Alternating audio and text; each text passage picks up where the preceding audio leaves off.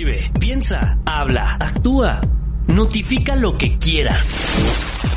Media Lab, desarrollando ideas y medios en medialab.up.edu.mx. Continuamos. Once closer, now. Media Lab, el laboratorio de medios que te conecta al mundo. La comunicación está en todos lados, pero muchas veces no se encuentra su valor y su aportación a la sociedad. Por eso queremos cambiar y reivindicar esta profesión tan importante y esencial en todos los ámbitos. Para lograrlo, nos damos la tarea de darle voz a todo comunicador exitoso dentro de esta gran industria. Yo soy Alicia. Y yo soy Santiago. Y esto es Comunicando Ando. Hola, ¿cómo están? Esperamos que estén muy bien y pues que puedan eh, pues disfrutar este capítulo que ya es uno de los últimos de esta temporada. Esperamos que lo disfruten. Va a estar con nosotros una persona que tiene demasiada experiencia en el ámbito de la comunicación estratégica, tanto también en el ámbito de la opinión pública. Entonces creo que va a proporcionarnos una visión como súper amplia, súper completa de cómo utilizar este medio digital eh, a nuestro favor en el ámbito de la comunicación. Santiago, ¿nos puedes contar quién es esta persona? Claro, Alicia, eh, muy emocionada de estar con ustedes otra vez en este penúltimo capítulo de Comunicando Ando. Para este episodio vamos a tener invitado a Gabriel Guerra.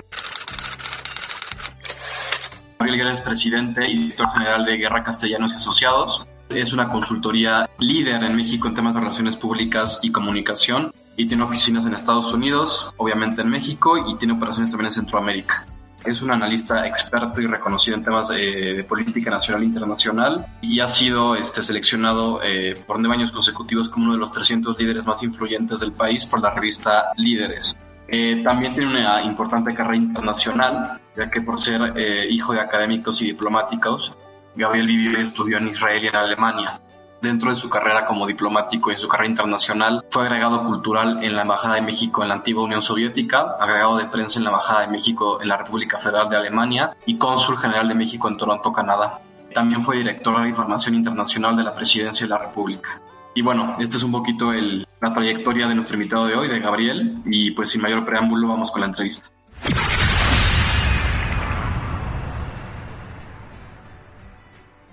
Pues muchísimas gracias Gabriel por haber aceptado eh, participar en este nuevo capítulo de Comunicando Ando. Y para dar inicio a esta conversación, eh, te queremos preguntar en primer lugar que hoy en día se podría decir que vivimos en una caja de resonancia, en donde solamente buscamos y vemos contenido que reafirma nuestras ideas y creencias. Esto hablando de las redes sociales, esto hablando de, de cómo nosotros interactuamos ahorita, pues en este momento, eh, con respecto a la política, con respecto a, a nuestros gustos, vivimos como una especie de, de burbuja, ¿no? Y justamente en este sentido, eh, te quería preguntar, ¿cómo podemos empezar a, confrontarnos y a salirnos un poquito de esta caja de resonancia de burbuja? ¿Cómo nosotros podemos, eh, pues la gente te, eh, comento que se encierra un poquito en, en lo que nada más quiere ver y, lo que nada más quiere leer? ¿Y cómo, cómo una persona puede salir un poquito de esto y empezar a ver otras realidades y justamente pues para incentivar un, un discurso, una conversación mucho más rica? Sí, mira, coincido completamente. Uno de los grandes problemas que nos plantean no, no solamente eh, las redes, pero yo diría incluso la, la, tecnología misma o el Internet mismo, eh, que traía consigo la promesa y la ilusión de la diversidad y la multiplicidad de opciones de información, de entretenimiento, de maneras de comunicarse, de para comunidades aisladas, de poder conectar con el resto del mundo en todos sentidos, para aprender, para informarse, pero también para informar de lo que está pasando en ellas. En ¿no? Toda esta historia de la primavera árabe, pues generó una especie de leyenda, de cuento de hadas, eh, acerca de las redes, ¿no? Y de la maravilla que, que, que decimos el Internet, como que dijéramos el Espíritu Santo, eh, porque pues nadie lo ve, pero todo el mundo sabe que está, pero en el fondo lo que ha hecho es reforzar el encierro mental de la gente. Te abruma con una cantidad tal de opciones que al final del día terminas yéndote por las más simples. Es un poco como las opciones de consumo en el mercado abierto, el mercado, eh, digamos, eh, de las libertades, pues todo el mundo dice, wow, es que yo quiero poder escoger entre tantas opciones, pero al final llegas al súper o a la tienda en línea y te topas con tantas cosas que la mayoría de las veces te vas por lo más familiar, con lo que menos te espante, ¿no? Porque, híjole, pues hay 286 opciones de jugo de naranja. ¿Cuál es la buena? ¿Cuál es la que tiene menos o más azúcares o fruta o contenido añadido o qué? Entonces, lo que termina pasando con el exceso de opciones es que te vas pues, por el mínimo común denominador, por un lado. Por otro lado, te vas por aquellas cosas que te hacen sentir bien. Y te hace sentir bien generalmente lo que conoces, aquello que coincide contigo, que concuerda con lo que crees, con lo que opinas. No te vas por lo que te confronta. ¿no? Es, es raro que busquemos en la vida entretenimiento, amistades, conversaciones o eh, lecturas que nos confronten. ¿Por qué? Porque te hace cuestionarte, te hace dudar. O sea, todo aquello que es bueno para tu crecimiento como ser pensante es malo para tu comodidad. Y entonces el gran problema de las redes es que pues, te topas a tal cantidad de gente que opina igual que tú que es, pues me voy con estos, ¿no? Y pues si tú eras un conservador, eh, digamos, cristiano-demócrata, ¿no? Em, y dices, bueno, me voy a abrir al mundo, pero terminas leyendo los medios eh, cristiano-demócratas alemanes y los medios conservadores británicos y al movimiento libertario estadounidense pues lo único que haces es reforzar tus mismas ideas y creer que el mundo está lleno de gente como tú. Y entonces te sientes validado en tus ideas. Las redes sociales son todavía peores porque ya no solamente te está validando el, voy a inventar, el Financial Times, que brincos diéramos, porque pues alguien puede estar de acuerdo o no, pero como me decía alguna vez un buen amigo, eh, refiriéndose a, The Economist, la revista inglesa, son muy conservadores, pero son muy inteligentes y saben escribir. Entonces, bueno, ok, ¿no?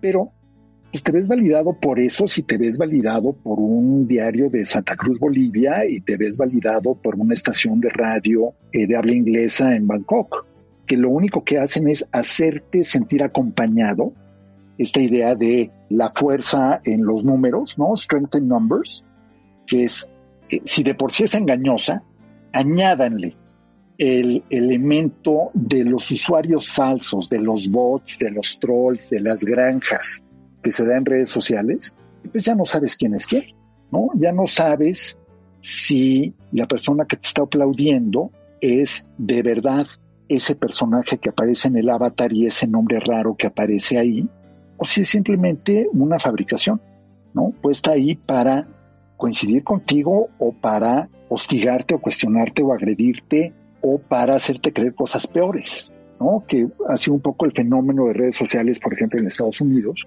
y en Europa, de gente que dice, ok, vamos a identificar a quienes tengan dudas acerca de eh, la Unión Europea y vamos a hacerles creer que además es un proyecto colonizador ideológico. Y pues resulta que hay gente que dice, ah, pues mira, capaz que sí, ¿verdad? Y luego, bueno, pues vamos a decirles que está detrás de esto George Soros. Ay, mira, pues sí hace sentido, ¿no? Porque sí, George Soros es un, es un multimillonario y los multimillonarios son globalistas y entonces quieren acabar con los países, pero además pues dicen que es judío, pero... Y terminas con una teoría de la conspiración bruta. Ese es el riesgo porque ni siquiera sabes con quién estás hablando. O sea, decía eh, Humberto Eco, todo mundo ha citado esta frase, que el problema de Twitter era que era como entrar a la cantina del barrio y ponerte a discutir. Ojalá, no, es entrar a un lugar lleno de espejos y de espejos de doble vista en que estás discutiendo con una bola de personajes que ni siquiera sabes si son de verdad. Y el mito es que, o sea, todo el mundo habla de la inteligencia artificial, que es la que tanto daño le está haciendo hoy a las redes. Entonces, ¿cómo el exceso de información termina degenerándose a sí mismo, pervirtiendo su propio objetivo, su propio propósito, cómo tendemos a encerrarnos en nuestras propias ideas y cómo encontramos validación ya ni siquiera en nuestros pares, ya no digamos en, los que deberían ser nuestros maestros, sino en entes anónimos probablemente falsos que traen alguna motivación seguramente eh, mercantil. Cuando digo mercantil me refiero a que les pagan para decir, opinar X o Y cosa. Entonces, es una perversión y la única manera de salir de eso es primero teniendo conciencia de lo que está sucediendo, entendiendo que no todos los usuarios son de verdad, entendiendo que no todo lo que lees en una pantalla, antes era el mito de la letra impresa, que decías, wow, no, pues lo vi publicado, tiene que ser serio. Ahora lo ves en una pantalla y por el simple hecho de verlo en una pantalla ya lo das por serio, ya lo das por creíble. ¿Dónde lo vi? No dices lo vi en el sitio de noticiastantito.com, no, lo vi en WhatsApp, lo vi en Twitter. Y eso aparentemente lo valida. Entonces hay que estar consciente de eso, hay que estar consciente con quién estás teniendo intercambios y hay que estar muy consciente de que todo aquello que no te cuestione y no te haga sentir mínimamente incómodo, tampoco te alimenta, tampoco te sirve. Esto es como el ejercicio. No pain, no gain. Si no te incomoda, no te enriquece. Si no te confronta, no te alimenta. Si no te pica, no te hace crecer. Yo creo que ese es el gran reto, ¿no? Y eso es lo que todos porque además es muy fácil decir, ay, qué flojera seguir a fulanito de tal en Twitter, siempre trae unas cosas que cumple. ¿Quién puede estar de acuerdo con él? Bueno, alguien ha de estar de acuerdo con él y más vale conocer esos puntos de vista, hasta para confrontarlos. Claro, y este, bueno, ahorita viendo ya desde un punto de vista un poco más positivo a las redes sociales, cómo nosotros como ciudadanos eh, podemos hacer que la agenda política se pueda posicionar de una forma de que los actores y tomadores de decisiones puedan considerar estas necesidades o cosas que necesitamos como sociedad. ¿Cómo podemos hacer ese, por así decirlo, eh, utilizando las redes sociales? Bueno, yo creo que la primera manera es aterrizando el uso de las redes sociales en la vida cotidiana. Entonces, si tú aprovechas las redes para resolver temas de tu barrio, de tu colonia, de tu comunidad. Y cuando digo tu comunidad, me refiero lo mismo a Torreón que a la comunidad estudiantil o que a la comunidad eh, de mujeres profesionistas. O sea, ¿cómo hago de las redes una herramienta para apoyar cosas concretas? Rescate de animales, denuncia de actos de crueldad o de violencia intrafamiliar o cómo le hago para que no se me olvide que la vida real está allá afuera, no está en mi pantalla.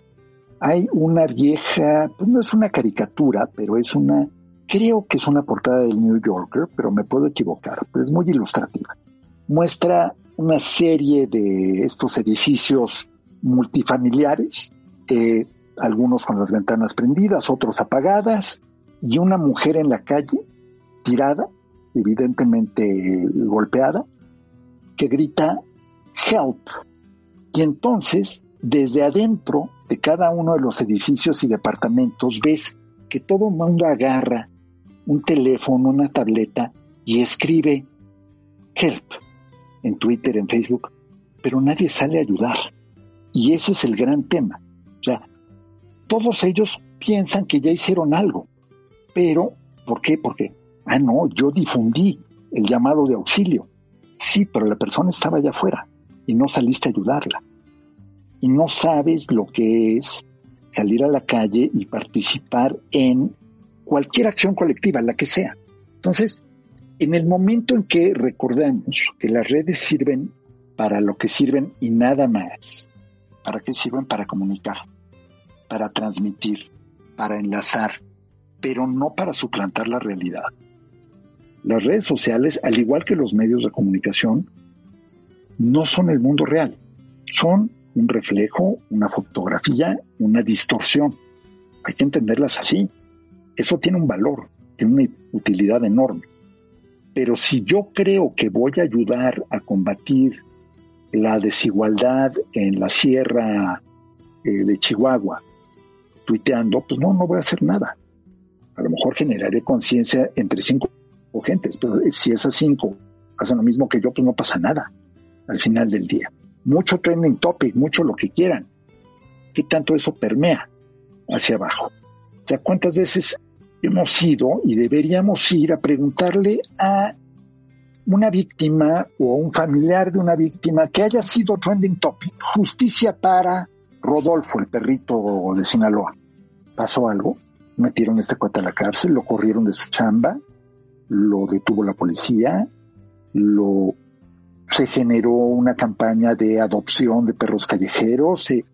si no hay alguien que traduzca el trending topic en acción concreta, no sirve de nada. Entonces, hay que también aprender a usar las redes de manera estratégica. O sea, quiero generar un trending topic, ¿para qué? ¿Para presumirlo? ¿O porque quiero lograr un resultado concreto, el que sea? ¿Y cuál es mi resultado concreto? ¿No? Lo vemos ahorita con el tema de las campañas políticas. ¿Qué quiero? ¿Un TikTok bailando de un candidato o candidata que tenga más likes y más vistas que otro, o que entre a la cuenta de Twitter esta fantástica de este, candidatos fuera de contexto, ¿eso cuántos votos me va a traer? O a lo mejor tengo un plan, o a lo mejor me sale chiripada, pero ¿qué quiero lograr? O sea, creo que tenemos que entender, la tecnología es una herramienta. Los medios de comunicación, como su nombre lo indica, son medios a través de los cuales se transmite, se recibe, se transmite, se emite. ¿Para qué los quiero? ¿Para qué me deben servir? ¿Y qué objetivo quiero lograr? ¿Quiero tener más likes? ¿Quiero creerme influencer? Para darme cuenta de que eso no sirve de nada. ¿No? Y métanse un día a buscar eh, ejemplos de ¿no? influencers que piden comida gratis o influencers que piden hospedaje gratis para que vean cómo, ya no solo son objeto de ridículo, sino ya los trolean abiertamente restaurantes, hoteles, a los que dicen, oiga, es que yo tengo, ¿no? Les cambio cobertura y visibilidad por hospedaje. Pues sabe qué, perdón, pero cobertura y visibilidad no me paga el detergente para las sábanas y no me paga la mucama. Bueno, entonces, ¿para qué quiero ser influencer? ¿Qué quiero lograr? Entonces, que no se nos olvide, ¿no? El medio no es el fin. Internet, la conectividad, esa es la herramienta. Las aplicaciones que usamos para acceder, esos son los medios. ¿Cómo le hago para que esos medios sirvan a lo que yo quiero? Que no me vuelva yo parte del juego. Y no, no, no estoy diciendo que todo sea perverso y malo. simplemente hay que saber. A ver, ¿por qué me da ese servicio Facebook? ¿Porque le caigo bien? ¿O porque soy, aumento su número de alcance y por lo tanto le permito vender publicidad más cara. Bueno, ¿qué me da a cambio Facebook? Si me da cosas que nadie más me pueda dar, bueno, ok, mi trade-off funciona. Si quiero ser un activista social, a lo mejor me sirve más Twitter, pero ¿para qué lo quiero? ¿Cómo le hago para que nunca se me olvide que la realidad está allá afuera?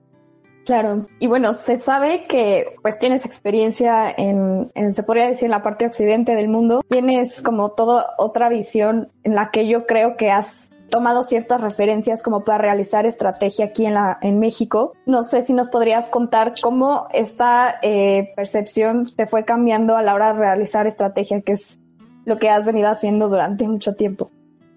Una de las cosas más duras y más complicadas en en la vida en general, pero particularmente en la infancia y adolescencia, es cambiarte de ciudad o de país.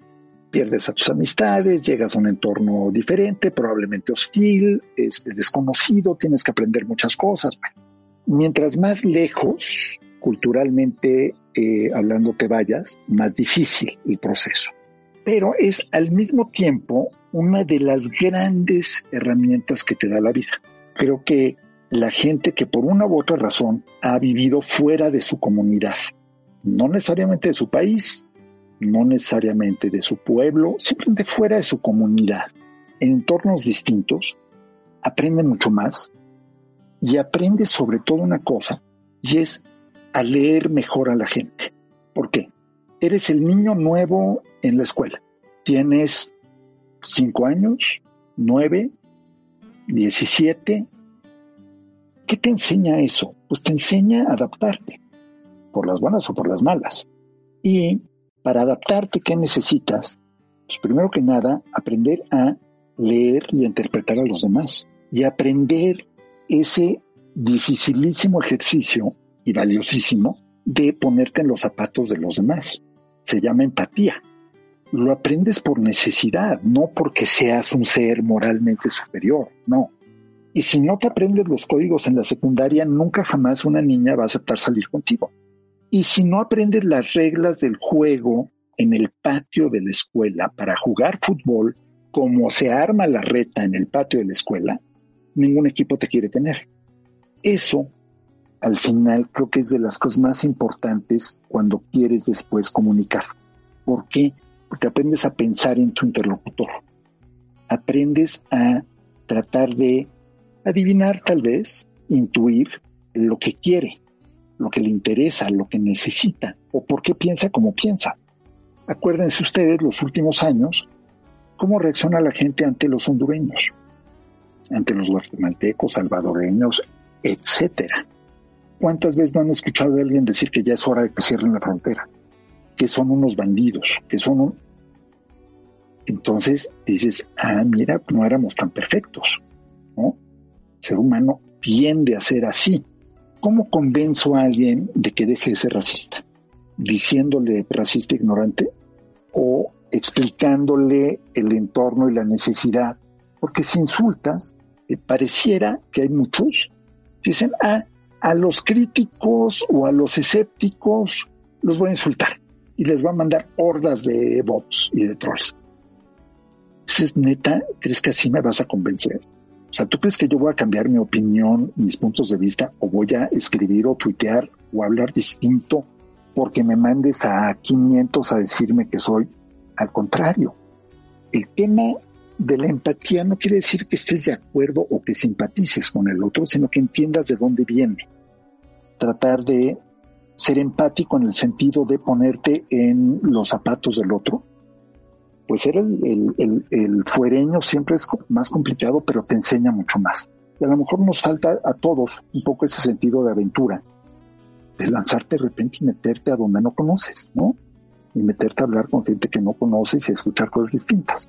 Y justamente para, para continuar con, con, la conversación y moviéndonos otra vez un poquito al, a los debates y a, y a la, y pues la opinión en redes sociales, en estos tiempos como que hemos visto que importantes académicos, periodistas, eh, líderes de opinión, entre, entre otros, pues digamos que han abandonado un poco la objetividad y la crítica y se han quedado en la, alabanza ciega, ¿no? Hacia el gobierno, hacia un equipo de fútbol, hacia el tema que sea, y del otro lado tenemos pues a, la gente que, bueno, también hablando más del gobierno, este, que se niega a aceptar logros, ¿no? O sea, tenemos la gente que ve que, que, todo es el apocalipsis y que es el fin del mundo aquí en México, y vemos a, los, a, la otra gente que dicen que es la mejor época para vivir, pero todo lo vemos en los extremos, ¿no? O sea, como que de ningún bando hay objetividad, de ningún bando hay, oye, pues esto está bien, esto está mal, sino que todo es o es bueno o es malo. Y yo te quería preguntar, eh, pues, ¿cómo ves esto y cuáles son sus consecuencias para el debate este, público y político?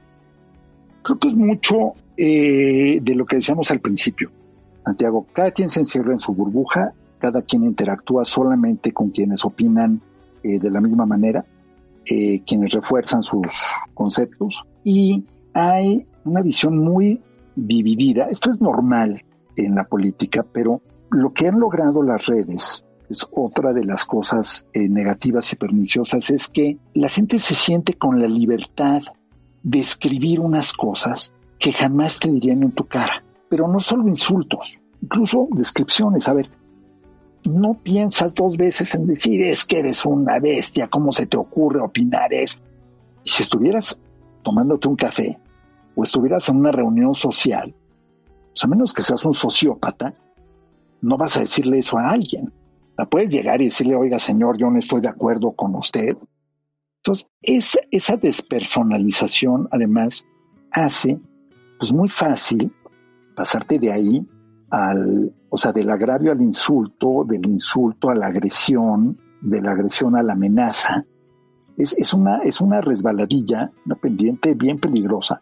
Pues, ¿quién te frena? ¿Quién te voltea a ver y te dice, ay, oye, bájale? ¿Quién te dice, oye, no inventes, están acá los niños que van a oír? Nadie. Te sientes con plena libertad de decirle, ¿no? Entonces, es un círculo, peor que un círculo vicioso, es una espiral viciosa, ¿no? Que se incrementa, que aumenta, que vuelve muy tóxico el ambiente, que vuelve muy difícil conversar, pero sobre todo que cierra las puertas de ambos lados. Lo único que hace es ir encendiendo los ánimos, haciendo imposible la conversación, porque más no falta quien se meta. ¿no? Ya no sabes si el que se llegó a meter en la conversación existe, ya no digamos otra cosa. Y acabas enojándote con ese. Además, es muy difícil romper, pero tiene que empezar por algún lado, ¿no? Tiene que empezar entendiendo además el profundo daño que esto hace a todos. Yo sí creo que gobierno y partido en el poder deben tomar en serio a la oposición, deben buscar el diálogo y la conversación con quienes piensan distinto, pero también creo que la oposición debe reconocer que quienes están en el gobierno están ahí porque ganaron elecciones y porque votaron por ellos ciudadanos. En el momento que tú empiezas tu discurso diciendo es que los que votaron por ese otro son todos retrasados mentales, o tarados, o traidores, ¿qué clase de demócrata eres? O sea, esos votos no valen. O ya olvidémonos de que además López Obrador ganó todos los rubros demográficos, incluidos estudiantes universitarios o gente con estudios universitarios si no puedes respetar ni siquiera al, ciudadano que votó por otra opción, entonces eso, ¿en qué te convierte? Entonces sí creo que nos tenemos que salir de eso. Sí creo que es muy difícil de romper. Eh, no hay un solo responsable. Yo vivido demasiadas cosas como para creerme el viejo cuento de que toda la culpa puede ser de un solo lado, salvo casos extremos. Eh, de verdaderamente de psicopatía. No puedes hablar de mal absoluto, ni de bien absoluto, ni de que alguien tenga toda la culpa o todo el mérito. Entonces, creo que hace falta ahí mucha autocrítica, mucha reflexión y mucha, y vuelvo a la palabra, empatía. De nuevo, a ver, ¿por qué votaron por Andrés Manuel?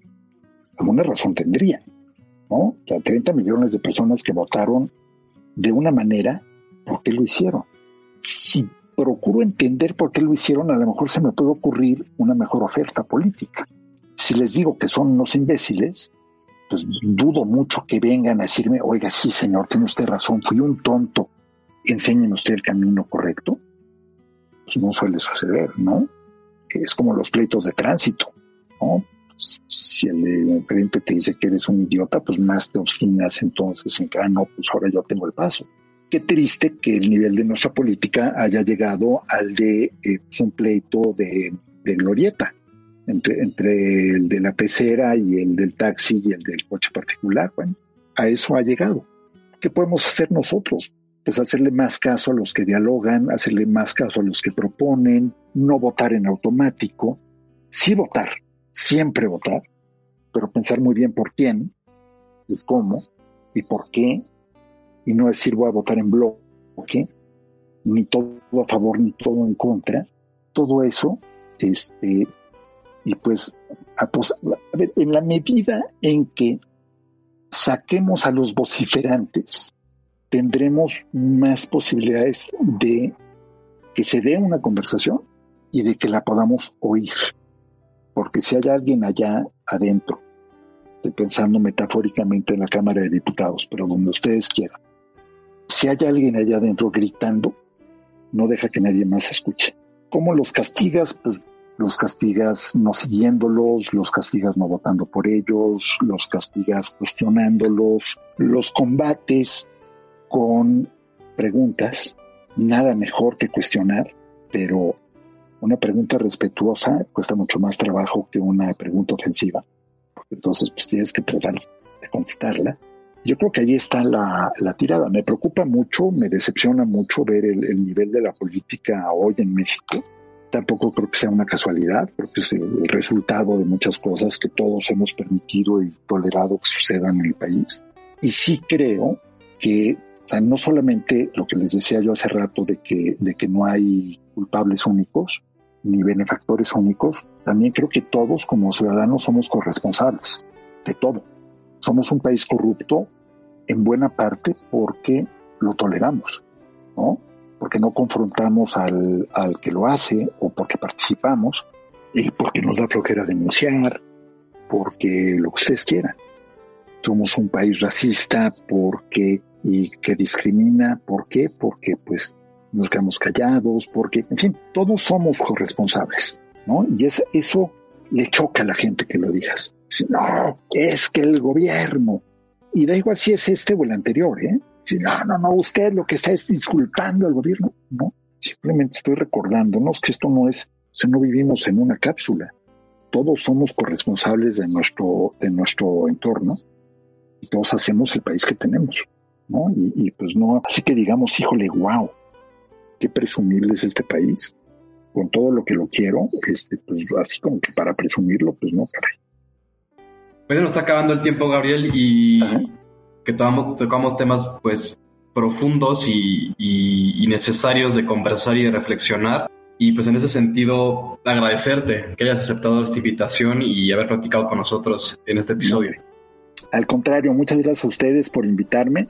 Este, sí creo que hay que reflexionar, sí creo que hay que dialogar, sí creo que nos tenemos que cuestionar todo el tiempo, todos los días, buscar aquello que nos incomode, buscar aquello que nos haga preguntarnos cosas nosotros mismos y, por supuesto, cuestionar a los demás. Esto, al final, la respuesta está en las preguntas. Perfecto. Muchas gracias, Gabriel. Gracias a ustedes. Muchas gracias. Muchas gracias a todos por escucharnos eh, en este penúltimo capítulo de Comunicando Ando. Sin duda fue una plática muy interesante con temas que, pues, que son relevantes, ¿no? En, el debate público que tenemos, en el debate en redes sociales, este, en un país que está, pues, muy dividido y justamente, pues, Gabriel nos habla un poquito de la empatía y de saber entender a la otra persona, entonces creo que es, es algo muy interesante. Y pues, Alicia, si quieres platicarnos un poquito de quién sería el invitado del último capítulo. Sí, claro. Eh, bueno, pues ahora sí, eh, les debemos el episodio de eh, Denise Dresser. Ella es quien nos va a acompañar en el último episodio de esta temporada. Y pues como saben, ella es politóloga, escritora y activista. Y tiene, bueno, ella es también este, autora del libro de Manifiesto Mexicano, Cómo perdimos el rumbo y cómo recuperarlo. Entonces no se lo pierdan, vamos a cerrar con broche de oro. Entonces, pues los esperamos aquí, como siempre. Gracias. Gracias y nos vemos en el siguiente capítulo. Hasta la próxima. Muchas gracias por estar con nosotros. No se olviden de escucharnos en Spotify y Apple Podcast. Nos pueden encontrar en nuestra cuenta de Instagram como comunicando.podcast o en las redes sociales de MediaLab-UP. Al igual que en la página de medialab.up.edu.mx. Yo soy Alicia. Y yo soy Santiago. Y esto fue Comunicando Ando. Los hechos, comentarios y opiniones expresadas en este sitio y programas son responsabilidades de quienes los emiten. Y no reflejan en ninguna circunstancia el punto de vista de la Universidad Panamericana, de sus autoridades y de sus representantes legales. Media Lab, el laboratorio de medios de la Universidad Panamericana.